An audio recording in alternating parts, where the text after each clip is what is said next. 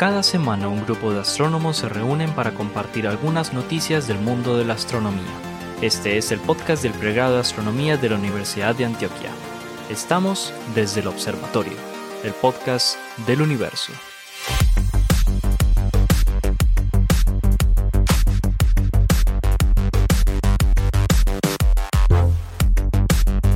Hola a todos, bienvenidos a otro episodio de Desde el Observatorio, el podcast del universo. Este es un podcast que producimos en la ciudad de Medellín, Colombia, eh, en particular del pregrado de astronomía de la Universidad de Antioquia. Están conmigo aquí algunos de los profesores del pregrado. Está el profesor Germán Chaparro, el profesor Pablo Cuartas, el profesor Juan Carlos Muñoz, el profesor Esteban Silva y quien les habla, el profesor Jorge Zuluaga, que les traemos lo último en guarachas en astronomía, astrofísica, cosmología y afines. Todos vacunados, ¿sí o qué muchachos? Ya estamos vacunados. Todos. aquí todos tenemos edad de vacunación. Y, los que nos están escuchando, los veré pues vacunados a todos. Oiga, ¿cómo es que hay gente, muchachos? Yo todavía, cada vez que veo las noticias, hay 90 millones de gringos que no se han querido vacunar. No se quieren vacunar y no quieren y no quieren. No, yo no puedo creer. Lo que pasa es que para la terquedad, hermano, no hay nada que hacer. ¿Qué hacemos, pues? Correcto. Ahora se habla una vacuna contra la terquedad. Eh. Ahora, eh, ahora no se dice en edad de merecer, sino en edad de vacunar. De vacunar. Muy bien, el caso es que todos tenemos que vacunarnos para que salgamos de este, de este, de este y, sin ponerse con chimbadas de, ay no, esa no, que esa, esa, Ah, no, es que yo quiero, sí, llaman, llaman a ver cuál tienen, ver, hoy cuál tienen, ah, no, esa no, me gusta. Tienen, como si, no tienen como si se estuvieran poniendo ropa. Sí, pues. sí, o sea. Eso es muy pero, pero yo, yo tengo que reconocer, o sea, a, a, mi madre tocó llevarla como a tres sitios porque no se quería poner AstraZeneca. Ay, ay, Solo Hasta que no le encontramos Pfizer. Ahí está. Oiga. Muy complicado. No saben qué significa la sigla RNA y ya quieren escoger pues vacuna. Pucha, es, que la, la paradoja. es que Jorge, la, el RNA de Pfizer es mejor que el de AstraZeneca. No, no, no, pero, pero era, era porque al principio hubo mucha, mucha discusión sobre no, no, eso, Además, hay, hay, un, hay, una predisposición, hay una predisposición a que los chinos, los chinos tuvieron la culpa, entonces no quieren eh, nada que Ah, Sinovac, por ejemplo, la gente, mucha gente le da el, el cuerpo al Sinovac. No, no, esa es la de los ah, chinos, esa es la de los a Pfizer porque, porque produce unos efectos secundarios más raros que un chucho. Pero bueno, oiga, este es un podcast de, el, el nuevo podcast de virología del plegado astronomía. no, no, es que no. Vámonos con astrofísica y eh, vamos a empezar hoy con el Esteban Silva. A ver, mijo, ¿qué nos trajo a este programa? Yo les traigo una noticia muy interesante y es que nosotros podemos ser alienígenas.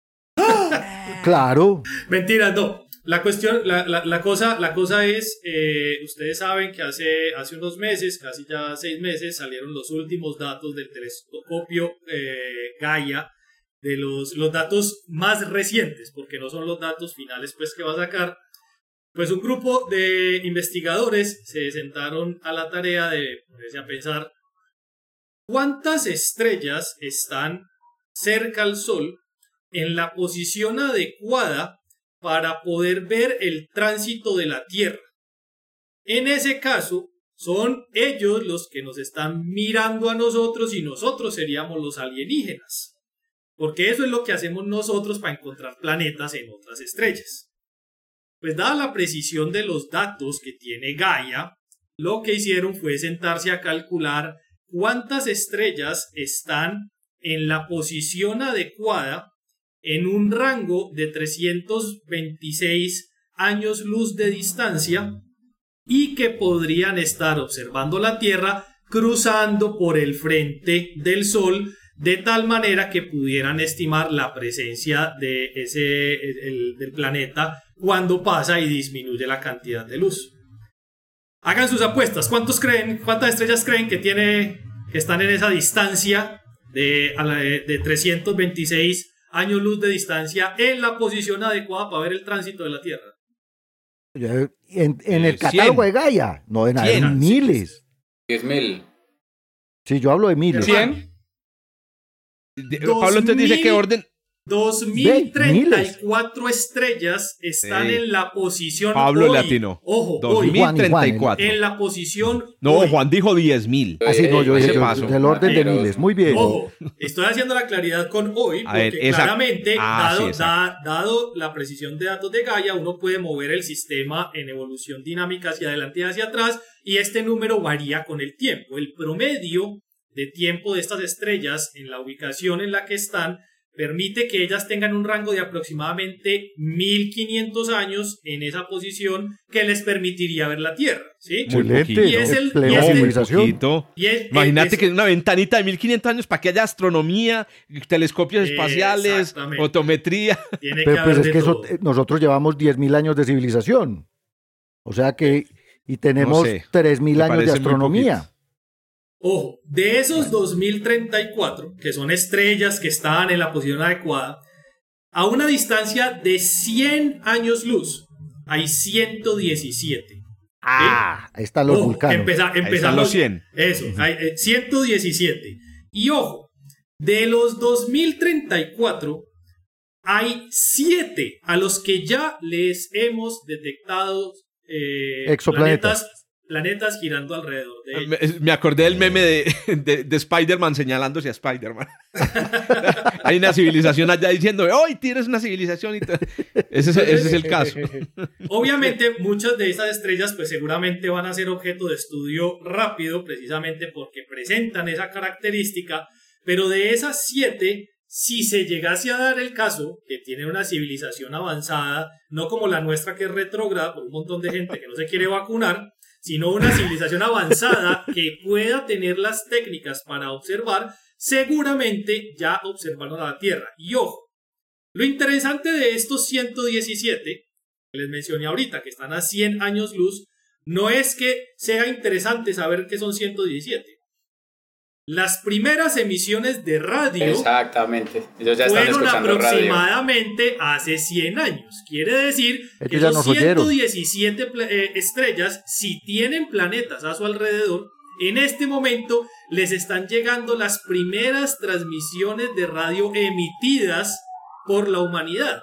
Y si hay civilizaciones allá, seguramente las van a detectar y van a decir, mierda, hay alguien cercano que está emitiendo algo. Una sirena, que está, emitiendo una sirena. la sirena, la una sirena, que acaba de pasar. Esa, esa, ya pasó por acá, esa, era mía. El problema, Esteban, es la potencia de esas emisiones. son cuasi indetectables. Sí, pero son emisiones no naturales. y eso sí, es lo que el problema es que tienen que tener las, los hiper mega radiotelescopios, porque ya se ha hecho el cálculo, y en realidad nuestras emisiones de radio más potentes, las de televisión así, o sea, el Super Bowl. Eh, Pero en los años 50. no, de ahora.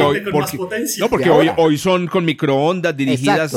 Pero, pero me refiero a que la emisora de radio televisión más potente actual del, del planeta Tierra, con la capacidad de radiotelescopios que tenemos nosotros, no serían detectables más, allá, más allá de un año luz. Listo. ¿Se acuerdan ustedes de un, un planeta muy famoso de un sistema realmente planetario muy famoso. Trappist 1. Trappist. Claro. La cerveza. Están los, el planeta de la cerveza. Se llaman los siete, los siete, enanos de la cerveza. Pues, Trappist 1 se encuentra a 45 años luz de la Tierra. Entonces sería uno de esos planetas en los que Uy, ¿cómo así? Trappist 1 está ahí metido. Está, dentro de esa burbuja. de la distancia dentro de la distancia que pueden vernos, ellos nos pueden ver a nosotros están transitando. en la parte en la que nos pueden ver transitando a la mitad de la distancia a la cual ya hemos emitido señales en los últimos 100 años y tiene aproximadamente siete planetas que están listos y dispuestos para ver cómo no nos hay tres, hay tres Prepárense para la llegada de los Klingons. Oíste, no, a ver, Germán y Pablo, ustedes son los expertos en, ciencia ficción. Porque, a ver, yo me acuerdo de en, los, los, trisolarianos de, de, de Sixteen U. O sea, ya nos vieron. ¿Cuánto tenemos para prepararnos? Porque ya vienen en camino. Desde 40 los, años vulcanos, Los vulcanos, los vulcanos hicieron el primer contacto en 2065. Ah, correcto. Ok, en, en, en Star Trek. Y obviamente yo, a mí me yo me pregunto lo siguiente, porque eh, en gran parte también uno podría pensar, ellos nos podrían ver transitando, ¿no? Transitando el sol. Eh, no necesariamente emitiendo, emitiendo tweets. Ondas de radio. Sino, sino transitando por el sol. Qué vergüenza con extraterrestres, hombre. Nosotros, ¿ustedes a cuántos años creen que estaríamos de detectar una Tierra transitando por alguno de esos sistemas? No, ya, nosotros ya, tenemos la capacidad de detectar tierra. No, no, por ejemplo, la Tierra. Trappist, en Trappist 1 hay, Pero lo que pasa es que Trappist es una enana roja. Sí, eh, ah, pero lo que tú quieres decir es una una estrella de tipo solar a una unidad astronómica del planeta. Kepler, Kepler, mm. Sí, Kepler 425. Pero digamos, estamos, estamos a, digamos, digo yo, 20 años de estar recibiendo, de, estar encontrando este tipo de planetas, más o menos, digamos, como de manera continua, por decir un número, 20, 25 años. Entonces, pues sería razonable que si una civilización está dentro de un rango de 25 años más avanzada de nosotros, ya nos debería haber podido ver. Sí, ellos, por eso, si ellos tienen un telescopio como Kepler, ya nos vieron transitando y ya saben que estamos en la zona de habitabilidad. Eh, el, problema es que el problema son las inclinaciones, ¿no? Por eso, no es que es que este cálculo que nos está planteando Esteban es justamente estrellas ah, que están justo, en la dirección en que nos van a ver, transitar. Entonces sí, o sea, ya, nos vieron. Yo, te pregunto una cosa, ahí, ahí, realmente hay 20.000 cosas extra que, que obviamente no se discuten acá. El que esté el planeta ahí, el que esté en la posición, la estrella, todo, no quiere decir primero que estén mirando para acá. Y segundo, no quiere decir que utilicen la técnica, que nosotros estamos basados en la técnica del tránsito. Y tercero, puede que la civilización haya nacido, crecido, evolucionado y muerto y el planeta antes sigue de que antes de que estemos nosotros en esta posición podemos estar eh, espacio temporal. Entonces, pero, a pesar de todo, no, no llegue nadie, pues. Hay una cosa que me interesa ahí es cómo hicieron la estadística, porque efectivamente ellos están escogiendo estrellas que con respecto a nuestro plano del sistema solar eh, eh, favorezca, o sea, básicamente están escogiendo estrellas, digamos, eh, más o menos paralelas a nuestro plano del sistema solar, o sea, la eclíptica. ese, es, ese es el fundamento estadístico.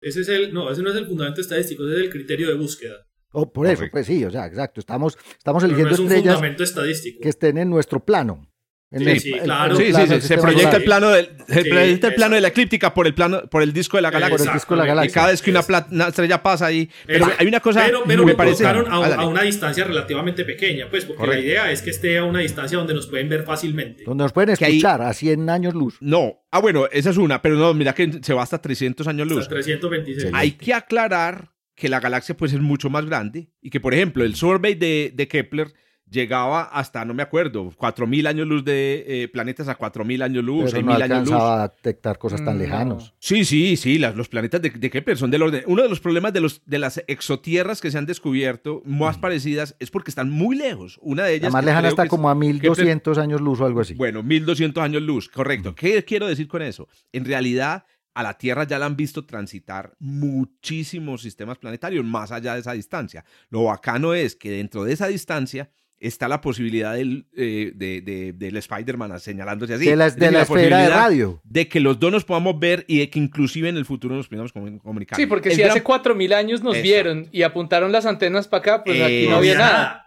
Y a mil años está muy, muy lejos. Pero me preocupa esos mil años que mencionaba Esteban, en los que la estrella está en condición como de observarnos. En que está, no tanto, está en el rango de, de tránsito no es, esos mil años no podemos compararlos con los diez mil años de la civilización, ni ah, siquiera los 400 años de la ciencia. compararlo con la vida del planeta. Son mil años en cuatro mil quinientos millones de años o en mil millones de años. Pero, pero hay que hacer esta estadística también, Jorge, y es que unas estrellas salen de ese plano y otras entran. Y otras entran. Exacto, sí, por, eso, por, eso, por eso decía que es hoy, es a, lo que estamos midiendo en este momento precisamente. Ey, muy, muy chipita tu noticia, hombre. Pero saben que yo tengo una crítica. Em, yo pues, vi el paper, obviamente, preparando el podcast eh, conozco a Lisa Kaltenegger, pues tuve la posibilidad. Ah, es de Lisa, el paper es de, Lisa, Kaltenegger. Es de Lisa Kaltenegger con una colega de ella que me imagino que debe ser una postdoc, una estudiante. Exacto. Les digo lo siguiente, con mucho respeto por Lisa, si Lisa alguna vez se llega a enterar, con mucho respeto con las astrónomas que me están escuchando, que pueden sentir esto como una, un comentario, digamos, desafortunado. Sinceramente, yo no veo ese paper en Nature. ¿Cómo va a ser ese paper en Nature? Pablo, y yo no sé si, si, si Germán conoce, esta es una idea conocida. Es una idea clásica. Jorge, yo me la paso, incluso, yo me la paso quejándome de Nature. Uno de cada tres podcasts yo estoy echando pestes de Nature. El mío, el mío, el mío de hoy también es de Nature, pero es interesante. No, no, pero les digo lo siguiente, no, realmente yo estoy acostumbrado el Nature normal, ¿cierto? El Nature Astronomy. de Nature, pero este no es un Nature Astronomy, esto es este es Nature Nature. Sí. Ah, y, y, uno está acostumbrado a que en Nature salen grandes resultados. Normalmente son resultados operacionales. Y cuando no son resultados teóricos, grandes resultados teóricos con todo respeto de Lisa, esto no es un resultado de Nature. Pero bueno, no, Lisa dirá, no, a mí me lo publicó Nature. A mí realmente me parece que los editores, porque esto es un modelito, esto es un modelo que realmente es muy sencillo de hacer y es una idea conocida. Es que, lo, yo, que yo recuerdo que lo habíamos discutido con vos alguna claro, con René Heller. Con es que René Heller. con René. René Heller fue de los primeros en tener esta idea, después lo publicó él con un colega y esta idea ya se ha publicado varias veces. La novedad que yo veo en este trabajo es Gaia. Es que ya hay datos. es que ya sabemos cuáles estrellas nos están sobre los datos de Gaia y tener eso ya listo. Pero, pero pues es vendedor y a Nature le importa es vender. Eso sí, eso, y los, y los, ese era el argumento que Y los revisores de Nature no piensan como Jorge. No, lo que pasó, lo que pasó en, es que yo pensaba, pero los editores, ¿por qué dejaron pasar un, un paper teórico sobre esto? Y claro, lo que dice Germán, eso atrae, es un paper que atrae. Pero además ya hay estrellas, ya sabemos que en Trappist nos no, no, no. viendo. Adicionalmente, o sea, yo no estoy quitándole el, el, como el, el la calidad de la ciencia, que es muy bacana. O sea, es un paper muy bacano y muy chévere. Lo que yo me, extrañó fue que, era de que fuera de Nature, pero bueno, no, eh, eh, con, con, la claridad de que, de que el gancho, es que Nature hay que pensarlo como una, un journal que necesita vender, claro, correcto. Bueno, muy bien. Excelente, don Esteban. ¿Algo más para agregar? No, no, no. Estamos pendientes de que nos detecten.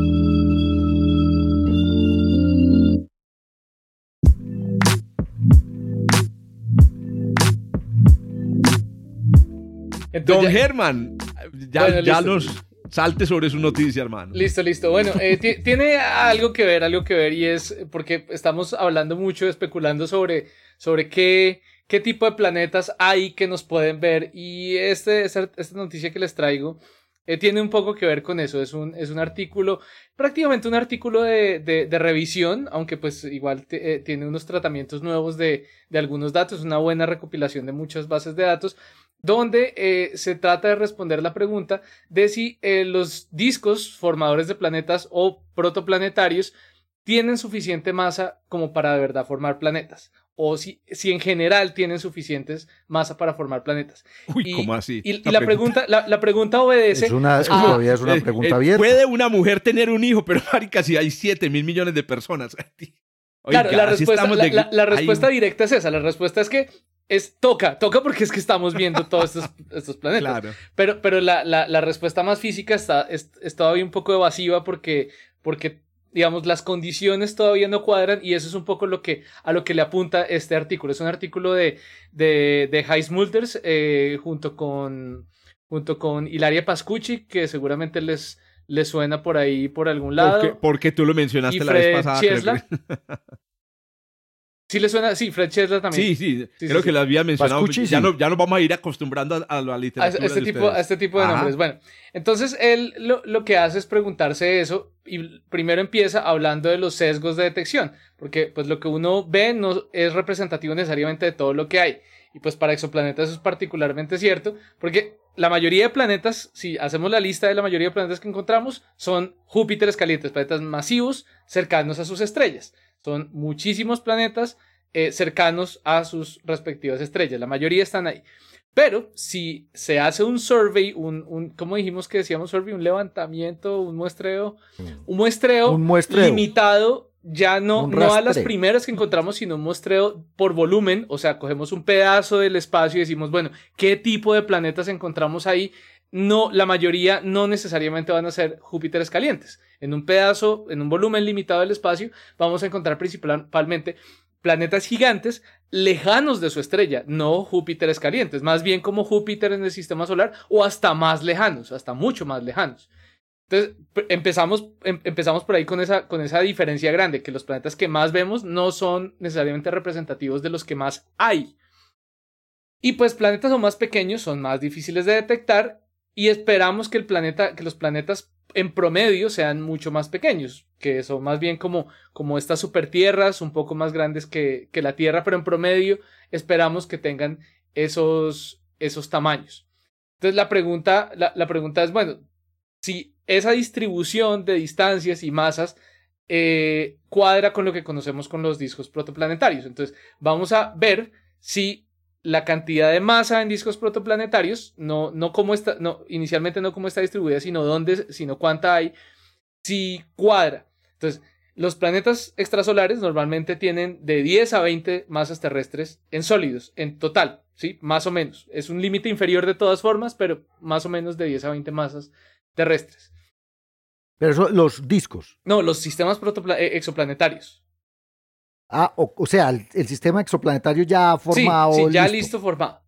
Y los discos protoplanetarios tienen en promedio más o menos la misma cantidad de, polvo, de material sólido. Sí, o sea, alcanza en principio. decenas de masas terrestres. Alcanza, sí. Si uno mira los discos y mira la masa del, del, disco en sólidos, cuadra. Claro, hay un problema grande y es que no conocemos la masa de, gas, conocemos solo la masa de, polvo. Polvo.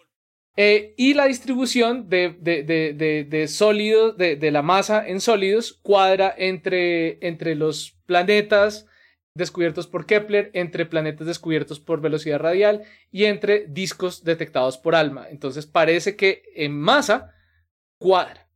El problema es que los discos están mucho más esparramados que los exoplanetas. Los exoplanetas los encontramos a distancias mucho más cortas y los discos por lo general están esparramados hasta distancias un par de órdenes de magnitud, o sea, unas 100 veces más extendidos que los sistemas exoplanetarios. Entonces la masa está, pero no está donde queremos no está donde queremos. Está, está demasiado dispersa. Los discos tienen la masa eh, extremadamente eh, regada. Sí, pues. digamos como, eh, como, el material de construcción de la casa que todavía está en la bodega y, el transporte que es gratis. ¿Quién paga el transporte? Alguien tiene que pagar ese transporte. Entonces, ese es, el, ese es un poco el problema. los exoplanetas tendrían que mirar desde muy lejos si se forman solo con el polvo que estamos observando, porque el polvo que estamos observando está lejos de la estrella. Entonces los exoplanetas de alguna manera tendrían que migrar hacia adentro. Esto es solo observaciones, no he dicho nada de modelos. Los planetas o el polvo, porque eso es otra opción. Sí. El polvo migre. Pero es que no estamos encontrando ese polvo migrado. el polvo lo vemos en etapas tempranas. Pero eso, Pablo, Pablo le acaba de pegar al, al, al, al clavo como es. Sí, sí, sí. Claro, entonces el problema es la pregunta es, ¿y cuándo estamos observando esta evolución? Y es que la mayoría de discos, por ejemplo los que estamos viendo con Alma, eh, ya son, ya están mayorcitos y de pronto en etapas más primarias de, la formación de estos sistemas, estamos, podríamos tener de pronto más polvo más cerca de donde de verdad estamos formando eh, los planetas. Entonces, eh, una, una, pista importante ahí al respecto también es que los, los digamos, los planetas eh, que son muy masivos, eh, que están muy lejos de las estrellas, eh, también hay una distribución parecida con la, los discos que ya son muy masivos. O sea, los discos muy masivos también están muy extendidos. Entonces, eso, eso es una coincidencia importante. Y la pregunta es, bueno, pero eso aplicaría entonces para sistemas compactos, como dice Pablo, de pronto si estamos observando otros sistemas en otra etapa de formación, los encontraríamos, pero no los hemos visto. Entonces no hemos encontrado evidencia que haya muchos sólidos, lamentablemente, en las regiones donde estamos encontrando o donde, esperamos la mayoría de, de planetas. Entonces lo que necesitamos es observar más sistemas, más jóvenes, lo que llamamos clase 0 y 1, sobre los cuales no conocemos tanto y sobre los cuales, eh, los cuales tienen tanto gas, tanto material, que de pronto no estamos viendo todo, todo lo que hay adentro. ver nada adentro. Ese, puede, ese puede ser la situación que nos estamos enfrentando. Em, también eh, hicieron una comparación con los planetas que se le han tomado imágenes directas. Es un, me, me, pareció chévere que hicieran esa, esa comparación. Y pues parece que no, no, hay ninguna, no hay ninguna diferencia. Digamos, los planetas de imágenes directas son representativos de, de, de, de, planetas que son difíciles de ver, pero si, normal, si, si los alcanzamos a ver es porque están relativamente cerca. Eh, entonces eso, nos, eso es una buena señal. Significa que muchos sistemas deben ser como esos y esos son parecidos también. Em, y bueno, en general, la, la respuesta, digamos, después de preguntarse sobre la, los sesgos posibles para la detección de exoplanetas que pueden tener un, impacto grande en el resultado final? La respuesta es posiblemente sí, porque los sólidos en los exoplanetas y los sólidos en los discos tienen como la misma magnitud, pero como las escalas espaciales son distintas, entonces puede ser que se necesite formación más eficiente al puro principio de la evolución en los discos o tal vez estamos pensando en, tal vez puedan estar ocurriendo escenarios de migración, de que los planetas están formando mucho más lejos de lo que creemos y están migrando hacia el interior y pues tampoco sabríamos muy bien cómo. Oiga. Los modelos de evolución son, pero ese es uno de los misterios. Y, en los comentarios. ya sabes. después, después de que tú ya sabes de dónde vienen los niños, descubres que no vas a aprender nunca de dónde vienen los planetas pasas de una de la ignorancia en una cosa a la ignorancia Más bien que la teoría y la práctica son muy distintas en ambos casos. Ah, ah bueno, claro. Ah, es que aquí los modelos, aquí, aquí el problema es que modelar el proceso es sumamente O sea, en, el mundo de la formación planetaria todavía estamos en la etapa de las flores y las abejas, ¿ok? Todavía no hemos llegado a la parte del, del hombre con la... Exacto, de la cigüeña. no, pero eso es cierto. En, en los modelos de formación planetaria están todavía en la etapa de probar si esto sucede con abejitas y flores o con cigüeñas, y porque no podemos ver efectivamente los procesos y sobre todo en las etapas eh, tempranas, como dice Germán. La observación de estos eh, eh, sistemas en etapas tempranas es virtualmente imposible que el material, el gas y el polvo alrededor de estos objetos jóvenes no deja ver nada. No, y, uno, uno, de los comentarios que vi de, de, alguien en el grupo de, de, este tema en Facebook, que lo, sigo por ahí de, vez en cuando, decía eso, decía precisamente, es que de verdad conocemos muy poquito de esa etapa, que esa es la, la, que, la que trasnocha a Pablo, la que le saca canas verdes, que es cómo pasamos del polvo más pequeño al polvo intermedio, al polvo grande. Esa parte todos los modelos se la saltan. Todos los modelos dicen, no, no, eso ya, pero tenemos una palabra, tenemos la palabra coagulación.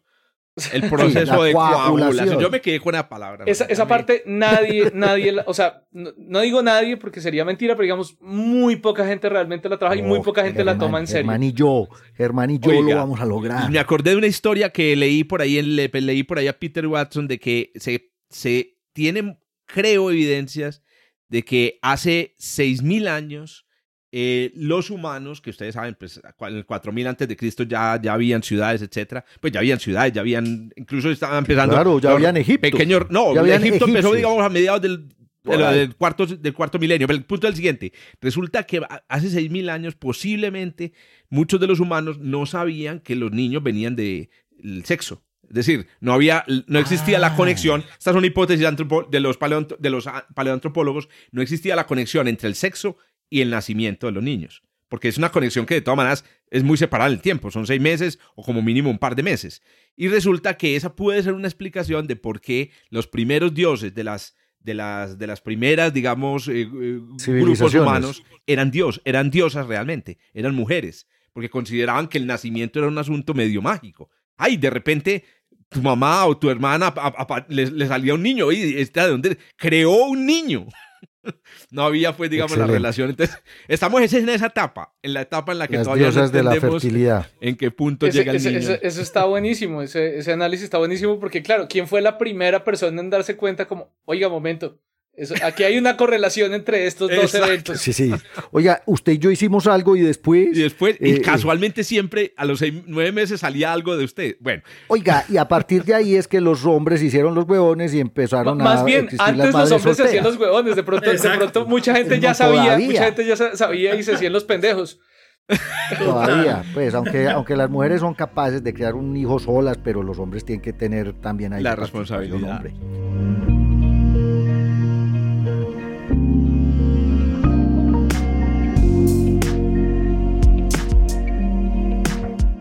Aprovechemos ya que usted está hablando de mujeres. Sí, sí, venga, hablemos de cosas más cercanas. Introduzca sus noticias, Paulín. Hablemos de cosas que están aquí más cerquitas, solo a cinco unidades astronómicas. Bueno, a cuatro de la Tierra.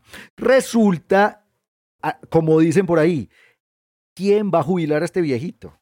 Es que sigue trabajando. Lo pusimos a funcionar otra vez. Juan Carlos nos dio la noticia la semana pasada. El telescopio espacial, hermano, sigue produciendo ciencia. Este, y, con datos de 1998 para que usted, ah, imagínese, Resulta que en estos días, este es un Nature Astronomy, Jorge, para que les palo. No, no, no, está bien, muy bien. Pero no, pero me pareció, me pareció un artículo muy interesante porque además también me gustó eso, el hecho de que estamos usando datos viejitos del Hubble y datos nuevos con el nuevo espectroscopio ultravioleta del Hubble. Bueno, tan nuevo no, tiene 10 años de estar funcionando. En ese momento fue nuevo.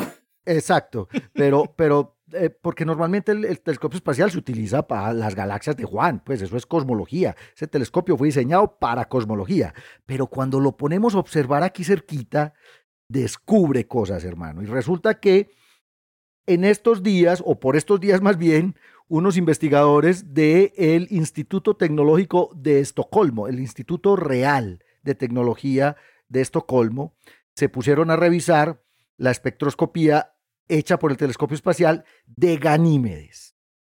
Ganímedes, la luna más grande del sistema solar, todos sabemos que es más grande que Mercurio, fue descubierta por Galileo en, enero de 1610 y sabemos desde que pasaron los Voyager por ahí, desde que Galileo, la sonda Galileo estuvo estudiando las lunas, sabemos que Ganímedes es rica en agua, pero por montones. Los modelos, incluso del interior, calculan que hasta el 50% de la masa de Ganímedes podría ser agua.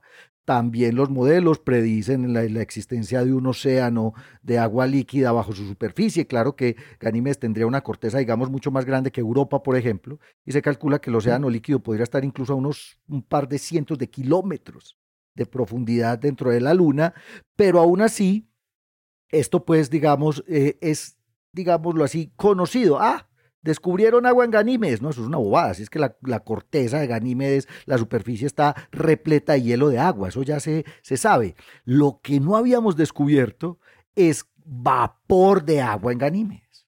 O sea, agua sublimada, hielo de agua sublimado, y que estas moléculas sobrevivieran el suficiente tiempo para que fueran detectadas por un espectrógrafo, porque normalmente el agua se sublima eh, eh, y las moléculas eh, se fotodisocian, el ultravioleta rompe las moléculas de agua y entonces lo que sí habíamos detectado desde el año 98 que se está haciendo espectroscopía de Ganímedes, en esa época se utilizaba el Space Telescope Imaging Spectrograph, el STIS, habíamos descubierto que tiene una especie de, como de exósfera de oxígeno, de oxígeno molecular. O sea, alrededor de Ganímedes uno puede definir, en principio, una atmósfera muy tenue de oxígeno molecular, y eso ya se había descubierto desde hace muchos años, pero además se habían descubierto que estas moléculas interactúan con líneas de campo magnético, porque resulta que el, eh, tiene su propio, es tan grandote, y como tiene un interior líquido, en este caso posiblemente agua salada, posee un campo magnético detectable, más intenso incluso que el de Mercurio. Entonces, ese campo magnético interactuando con esta atmósfera tenue de oxígeno producía algo que los espectrógrafos y que las imágenes de ultravioleta reconocen como líneas aurorales. Pero había una cosa rara ahí que los astrónomos todavía no habían podido entender y era que posiblemente eh, algunas, digamos, eh, características especiales de esas líneas aurorales debían estar siendo producidas por oxígeno atómico, que es raro, porque el, oxígeno solito, el oxígeno es muy, es muy promiscuo, hermano, es un átomo que no le gusta estar solo. En, la Tierra se pega entre él y forma O2, incluso arma tríos como en el ozono, o tres. Eh, el, el man se pega a cualquier cosa. Y entonces detectar oxígeno atómico en una exósfera sometida a radiación, a campo, al campo magnético de Júpiter, etcétera, etcétera, era virtualmente imposible. Pues entonces aprovecharon el nuevo espectroscopio del Hubble, que es el Cosmic Origins Spectrograph, y esta gente del Instituto Real de Tecnología de Estocolmo dijo, no, venga, vamos a, vamos a encontrar ese bendito oxígeno eh, atómico en la exósfera de, de Ganímedes.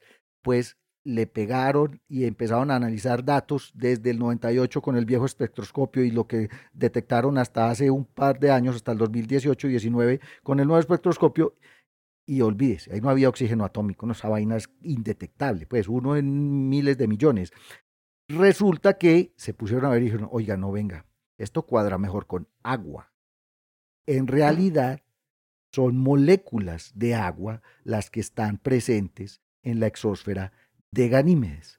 Resulta que efectivamente descubrieron que hay vapor de agua, además del oxígeno molecular, en la exósfera de Ganímedes. Eso, pues, de pronto eh, no parece muy interesante para los científicos eh, planetarios ñoños como yo. A mí me parece muy, eh, muy, muy especial, pero ojo, sí tiene un, digamos, un, tiene una aplicación directa. Y es que entender los fenómenos que se están dando en Ganímedes, porque lo curioso es que resulta que estas, estas anomalías en las líneas aurorales se veían era cuando la temperatura debido al día en Ganímedes, Ganímedes también debe tener un periodo en donde le está dando directamente la luz del sol a un hemisferio y el otro está de noche. Pues la temperatura diurna en Ganímedes era la que aumentaba la cantidad de agua atmosférica y efectivamente empezaban a detectarse estas anomalías en las líneas aurorales, pues resulta que están viendo a Ganímedes como un laboratorio para estudiar la evolución y la habitabilidad de posibles mundos helados, exoplanetas. Exacto. Planetas congelados fuera de la zona de habitabilidad alrededor de estrellas, por ejemplo, de tipo solar. Si tuviéramos una, un planeta del tamaño de la Tierra o de eh, quién sabe, en una estrella de tipo solar a unas seis u ocho unidades astronómicas, probablemente sería un Ganímedes inflado, grande, un Ganímedes con esteroides. Entonces, ¿Con esteroides o con asteroides? O con asteroides también.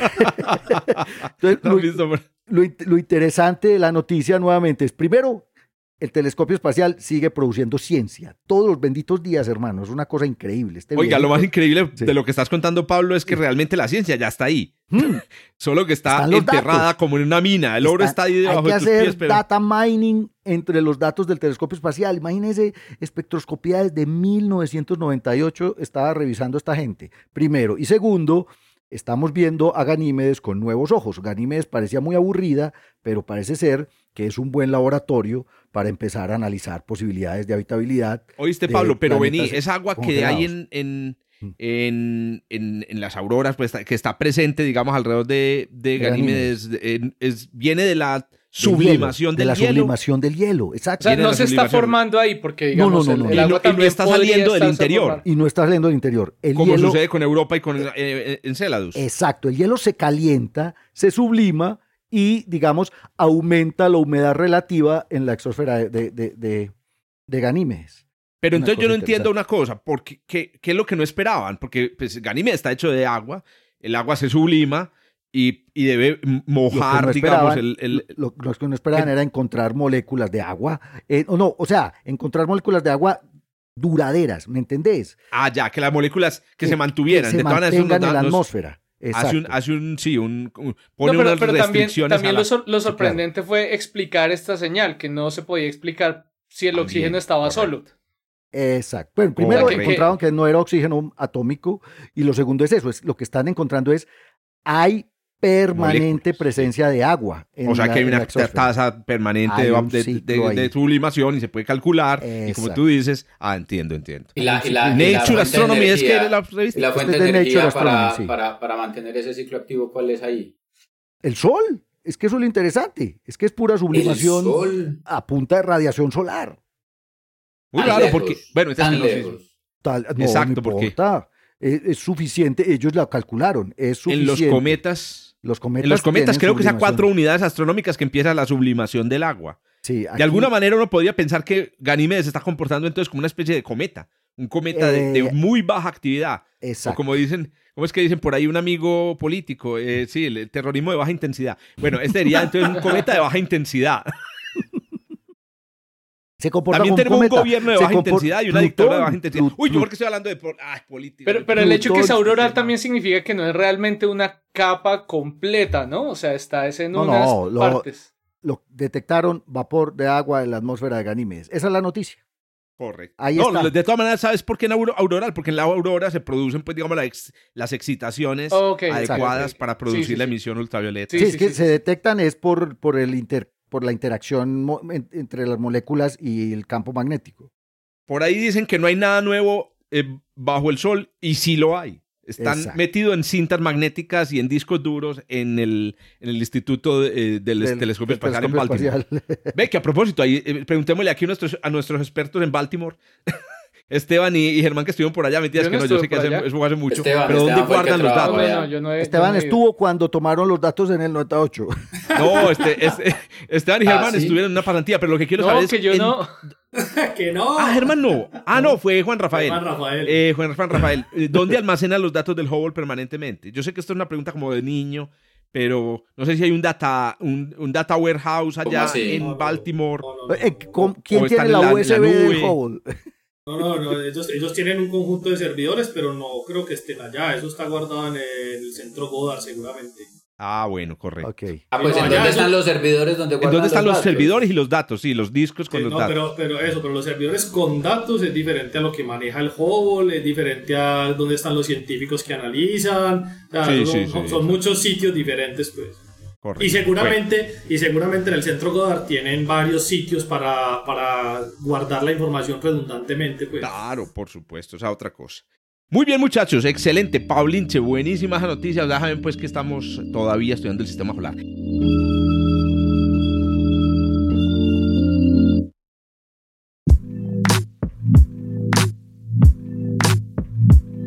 Yo también les traigo unas noticias del sistema solar y creo del sistema solar cercano a nosotros. Estamos hablando de mm, el, el origen, el estudio, un estudio sobre el origen en el sistema solar del objeto que impactó hace 66 millones de años en la Tierra y produjo o tuvo, participó en la extinción de casi el 60% de la vida en la Tierra y de todos los dinosaurios no aviares. Estamos hablando del impacto de, la, de lo que llaman el límite KPG o de Cretácico Paleógeno, que, bueno, que eh, digo que tiene que ver con nosotros, porque fue a partir de la desaparición de esa, de esa fauna que eh, otros eh, organismos poblaron la Tierra, entre ellos las aves, que son también dinosaurios, pero también los mamíferos placentarios. Bueno, y ahí venimos nosotros. Jorge, ¿ese 60% es el 60% de las especies? De las especies Todas las especies de, de, fauna y flora se extinguieron en ese momento. Bueno, ¿cuál es el problema? El problema es que sabemos que hubo un impacto. Ustedes, me imagino, todos conocemos esta historia. Esto es historia de, Discovery Channel. Eh, se descubrió un, cráter con prospecciones geológicas, porque no está visible actualmente, en, en, en Chicxulub, en la península de Yucatán tiene el diámetro correcto, tiene la, la, edad correcta y los modelos muestran que además en los estratos geológicos en los que cayó estaban, eran ricos en rocas con, con, azufre, de tal manera que el impacto produjo una, eh, digamos, muchos aerosoles de azufre que enfrían la atmósfera, porque los dinosaurios aguantaron calor como un chucho durante todo el, el, periodo mesozoico, aguantaron calor como un chucho. No, no es el calor lo que mata a los dinosaurios, los mató fue la oscuridad y el frío. Pero bueno, el punto es el siguiente, ¿pero qué fue lo que nos pegó? Nos pegó un asteroide, nos pegó un cometa, nos pegó una nave espacial, alguna nave de esas de los Klingon, ¿cierto? ¿Qué fue lo que nos pegó exactamente en esa, en esa época? esa pregunta es muy difícil de resolver, muchachos, muy difícil, porque el evento ocurrió hace 66 millones de años. No quedan trazas de iridio. Sí, pero el iridio lo tienen muchos. Pero el iridio lo tienen cometas, muchos asteroides. objetos. Hay una, pero ya no las naves Klingon. Descartar una hipótesis.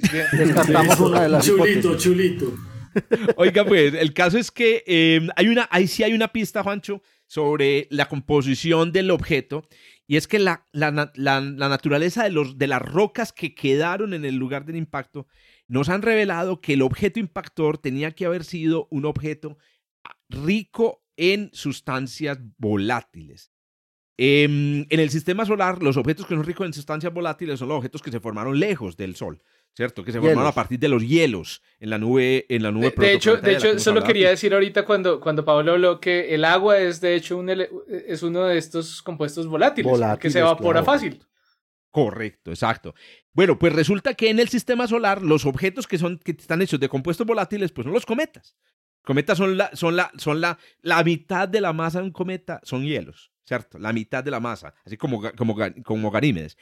Pero también hay asteroides ricos en, en, compuestos, digamos, volátiles, especialmente los asteroides que están en la parte exterior del cinturón principal de asteroides.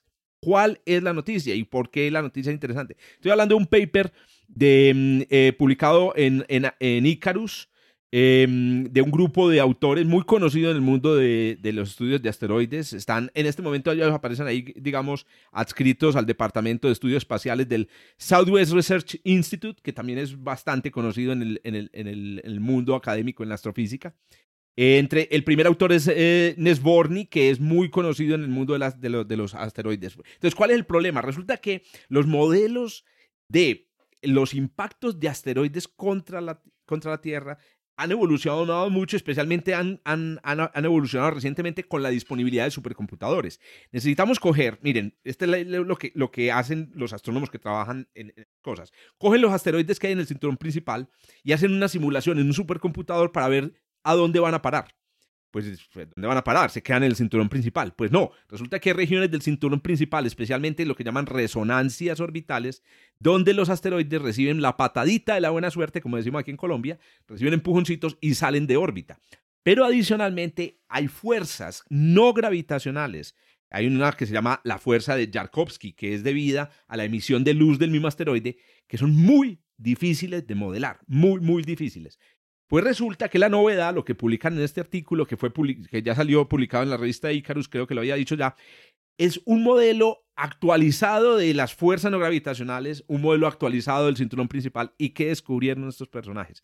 Descubrieron que la frecuencia de impactos de objetos de hechos de materiales volátiles provenientes del cinturón principal es 10 veces más alta mm. de la que se creía hasta hoy. Es que había un problema que nadie cuenta. Eso sí, eso es lo que nos, calla, eso es lo que nos callamos los astrónomos.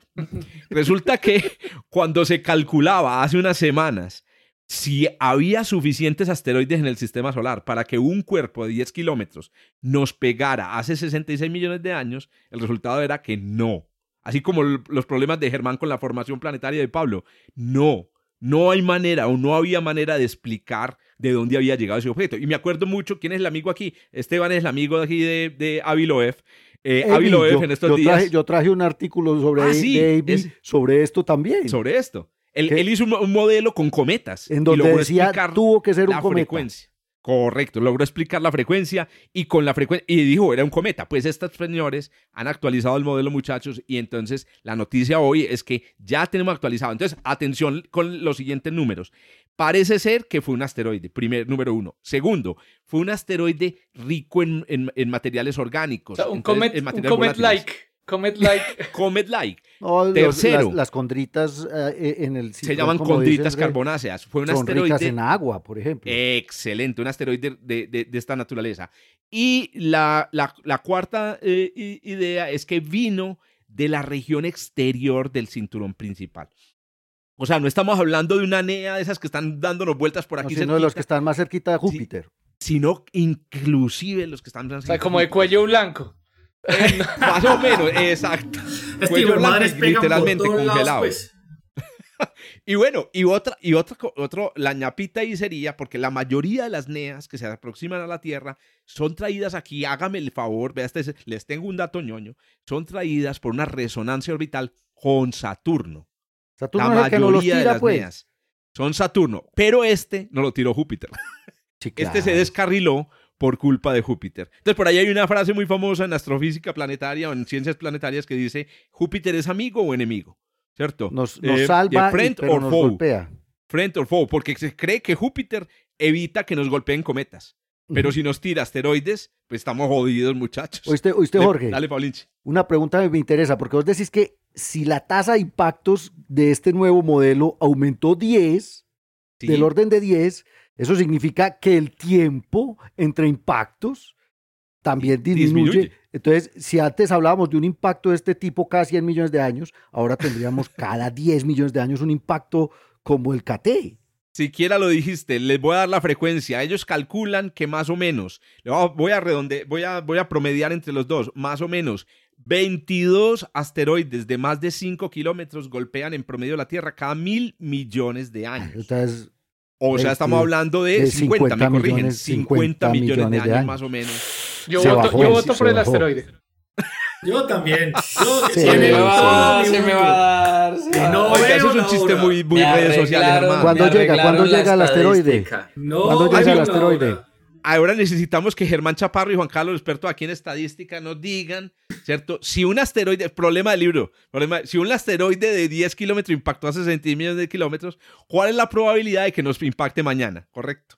Con una sabiendo que la frecuencia o la promedio es de 1 cada 50, millones. Ya estamos como retrasados 16 millones, me dice mi intuición, mi mala intuición. la estamos debiendo. ya viene, ya viene para acá. Ya viene el asteroide del fin del mundo.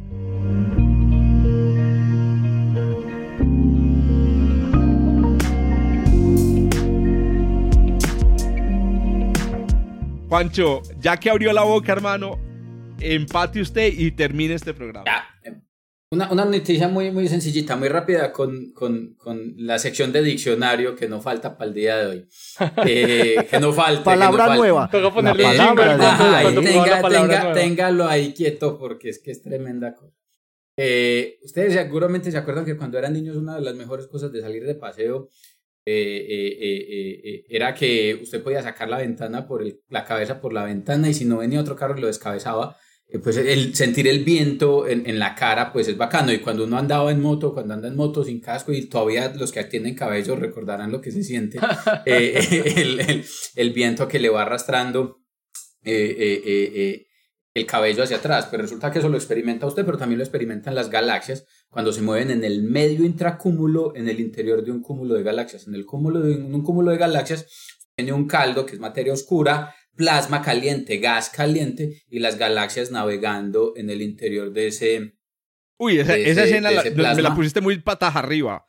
¿Cómo así que un caldo? usted imagine la gente que nos está escuchando por primera vez, Pancho. Expliquemos, ¿cómo que un caldo? Eso no está vacío. Es literalmente hablando un caldo, porque entonces vos tenés el halo de materia oscura que hospeda un halo de gas caliente. Los cúmulos de galaxias tienen una atmósfera de gas caliente que puede estar a temperaturas del orden de un millón de grados Kelvin. Ese gas se puede. Pero ¿y por qué no nos quemamos? ¿Por qué no nos quemamos en ese gas? Una cosa es tener una temperatura muy alta y otra cosa es poder transferir el calor suficiente para quemar algo. Entonces la temperatura es una medida de la velocidad media de las partículas. Eso quiere decir que las partículas en el plasma, en el halo de gas de una galaxia o de un cúmulo de galaxias van a la lata, van en pura. Entonces tienen una gran energía térmica. Pero el asunto es que para que a vos eso te queme, tienen que pegar muchos electrones simultáneamente para que te transfieran suficiente energía y te quemen, que esa es la sensación de quemarse y esa es la idea de quemarse, que te dan una inyección de energía Pero al, mismo, tiempo no se enfría fácil. ¿Cómo? Que al mismo tiempo no tiene como enfriarse. No se enfría fácil. Entonces el halo de la galaxia, por ejemplo, y el halo de un cúmulo de galaxias está súper caliente, pero nada se va a quemar allí. Pero entonces la razón es la densidad. Es la, densidad. hay un gas, hay una sopa, pero es una sopa que no alimenta. de muy baja densidad. Para nosotros no se cuenta la misma historia para la galaxia, no se cuenta la misma historia para una galaxia. Entonces, una galaxia que va viajando en esta atmósfera caliente siente exactamente ese mismo vientecito que usted siente cuando va, qué sé yo, en Sopetrano, en Caucasia, en una moto sintiendo el viento en su cara. Suponga a comparación de la galaxia que usted no está hecho de piel y hueso, sino que está hecho como de gelatina y que los cabellos están puestos por ahí. Cuando está hecho de material más blando, como en el caso de la galaxia, gas diluido, ese viento lo empieza a despelucar y empieza a desmoronar la galaxia en la dirección contraria. Haga de cuenta que Pablo se monta en la moto y siendo Pablo un Pablo de gelatina, cuando alcanza aproximadamente 250, 500 kilómetros por segundo, que es la velocidad a la que se mueve una galaxia en el interior de un cúmulo de galaxias, pues entonces Pablo se empieza a correr hacia atrás, a desmoronarse. ¿Sabes qué me imaginé? me imaginé un, un, algodón de azúcar en, una, en una ventanilla. La ventanilla de un eh, bus, uno con un algodón de azúcar. Ah, saque un algodón de azúcar por la ventanilla de un bus. Ahí está. Pues, Eso, pero ponga el bus a andar a una velocidad un poquito más alta que los 100 kilómetros por hora. No, si usted en un Conatra, suficiente. Ese fenómeno que nosotros experimentamos aquí en la Tierra lo experimentan también las galaxias en un cúmulo y tiene nombre. Se llama Ram Pressure Stripping. Dígame cómo traduce eso a español. Ram Pressure Stripping. Ram Pressure Stripping. es se llama la desnudada, la, desnudada con presión RAM. Presión creciente. Es ¿cómo, cómo es? La corriente de presión creciente. Uy. Opa. es, una, es, una presión, realmente es una presión. Entonces la galaxia. estudiamos, pues? La, galaxia siente una presión, así como usted siente la presión del viento en la cara, la galaxia experimenta una presión por el fluido, esa presión es directamente proporcional a la densidad de la atmósfera y a la velocidad a la que usted se va moviendo. Evidentemente, entre más rápido se vaya moviendo usted o la galaxia en ese medio, pues más fuerte va a ser el efecto de esa, de esa, presión. De esa presión. Y esta presión entonces, en el caso de una galaxia de disco, por ejemplo, desnuda la galaxia, literalmente hablando, lo que se creía hasta ahora era que esa presión podía impactar el gas frío en una galaxia de disco que esté formando estrellas, por ejemplo, empezar a calentar ese gas de frente y escurrirlo hacia atrás y dejar a la galaxia desnuda, dejar un disco inerte y una galaxia muerta, que es como nosotros la llamamos, una galaxia que posteriormente simplemente va a morir en términos de que no va a formar más estrellas y va a morir como una, una galaxia roja y aburrida. Eh, y es un fenómeno pues que se ha observado y que se conoce, eh, eh, le pasa a las galaxias. Llámelo como quiera, ¿cómo era Esteban? Presión, ¿cómo era? Corriente de presión creciente. Corriente de presión creciente. Oigan, este, aquí busquen en Google. Eh, eh, en, Translator. En Google Translator. Es que presión de ariete. ¿Qué es eso? que presión de ariete, hombre? Sígale creyendo a Google y no a mí, hágale. Ahí, ahí, queda, ahí, queda, ahí, queda la, ahí queda la tarea para que La consulta, vamos a hacer la, vamos a buscar la consulta. El, RAM pressure. Pero la, la, palabra clave es esa, RAM, RAM pressure. Porque es que RAM es un nombre, pues es como un nombre asociado al proceso yo no he podido bueno, correcto. Ah, en ese caso es un adjetivo. del, asunto. RAM pressure es un adjetivo. la presión pero, pero ah, vamos a acordarnos que el RAM pressure es como la, que, la presión que sufre un algodón de azúcar en el viento. Ese es el RAM pressure. Exactamente. Es, lo que se creía hasta ahora o lo que se tenía observado hasta ahora era que el, este, este, este, esta presión, este viento es suficientemente fuerte para calentar el gas en la galaxia. En el caso de la galaxia ya la densidad de material se alcanza a ser suficientemente grande como para cederle suficiente energía al gas del disco, calentarlo y empezar a expeler, a sacar el gas frío de la galaxia sin permitirle a este nunca volver a la galaxia. Resulta que por primera vez están haciendo observaciones utilizando datos combinados de ALMA y del telescopio espacial en una galaxia en el cúmulo de la coma en el que se está encontrando que no necesariamente ese es el caso. Puede pasar que el efecto del RAM pressure pueda sacar algo del gas, pero el gas no se desligue de la galaxia. Y lo que se está observando es que en el caso particular de una galaxia, en el cúmulo de la coma, eh, la galaxia es eh, NGC 4921, hay gas que está reentrando de nuevo a la galaxia por cuenta del el enfriamiento que el gas, después de haber sido calentado por el efecto del, del choque, con el medio eh, eh, intracúmulo, vuelve y se enfría y vuelve y se deposita en la galaxia. Este es un fenómeno que se había observado en simulaciones. Las simulaciones en principio predecían, vea, si usted tiene una galaxia moviéndose en el interior de un cúmulo de galaxias, no todo el gas se le vuela a la galaxia. Eventualmente alguna fracción de gas queda por ahí en la atmósfera del halo local de la galaxia que vuelve y reentra y podría reenfriarse para volver a disparar el proceso de formación estelar. Pero nunca se había observado eh, eh, se había detectado en, las observaciones. Las simulaciones no son una realidad, la realidad son el telescopio, lo, que sale del telescopio. pero, pero ¿cómo cogen una galaxia y dicen, vea, esta galaxia la empelotó el RAM Exactamente, el asunto es que uno puede darse cuenta cuando una galaxia la está empelotando el RAM pressure porque se nota. Ustedes recuerdan, por ejemplo, la imagen de los pilares de la creación. esa respuesta, esa respuesta se le nota. se le nota. Ustedes recuerdan. O sea, uno se da cuenta porque lo puede ver. Más o menos.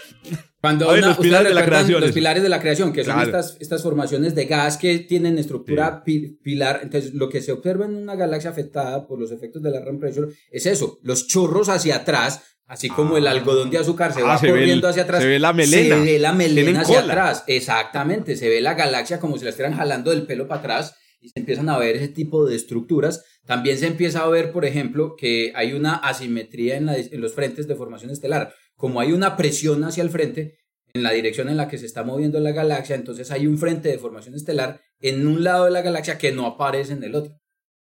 En la parte posterior, en la parte trasera. Entonces la galaxia empieza a mostrar esas greñas que la están jalando hacia atrás, esos frentes de formación estelar y una asimetría igualmente en la distribución de polvo. Empiezan a aparecer entonces zonas de la galaxia donde el disco estelar se ve solo y el disco de gas y polvo empieza a quedarse rezagado, empieza a quedarse retrasado. Entonces, identificar esas galaxias, entre comillas, es relativamente fácil a través de las observaciones, inclusive en óptico, y en este caso, a través también de las observaciones eh, de, de, monóxido de carbono, pues que nos van a identificar.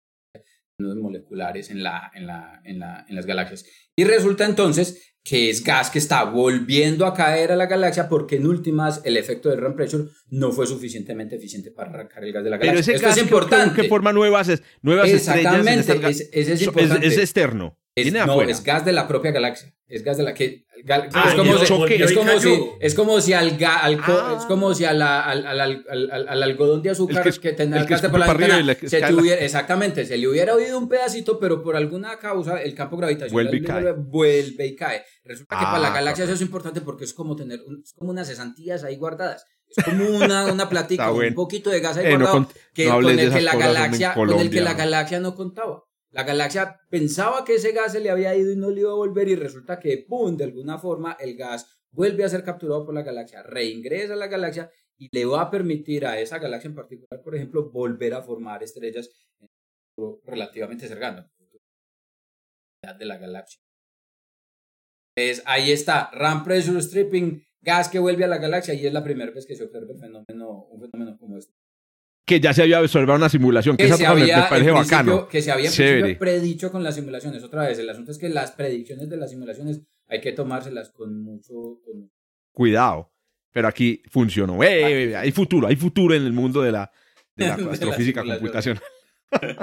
Oiga, bueno, doctores, un placer tenerlos eh, por aquí. Nos hablamos en el próximo episodio, pero recuerden, los que nos están escuchando, suscríbanse. Hombre, ¿qué les cuesta suscribirse aquí al, al, podcast, ya que se lo encontraron ahí en el camino? Y recuerden, las, los enlaces a las, a las noticias que vimos hoy o que escuchamos hoy están con el texto que acompaña este, en un enlace con el texto que acompaña este. Bueno, muchachos, nos vemos entonces. Chao, chao. Hasta luego. Pues. luego. Gracias por escuchar desde el observatorio. Estamos en Spotify, Apple Podcast, Google Podcast y muchas más plataformas.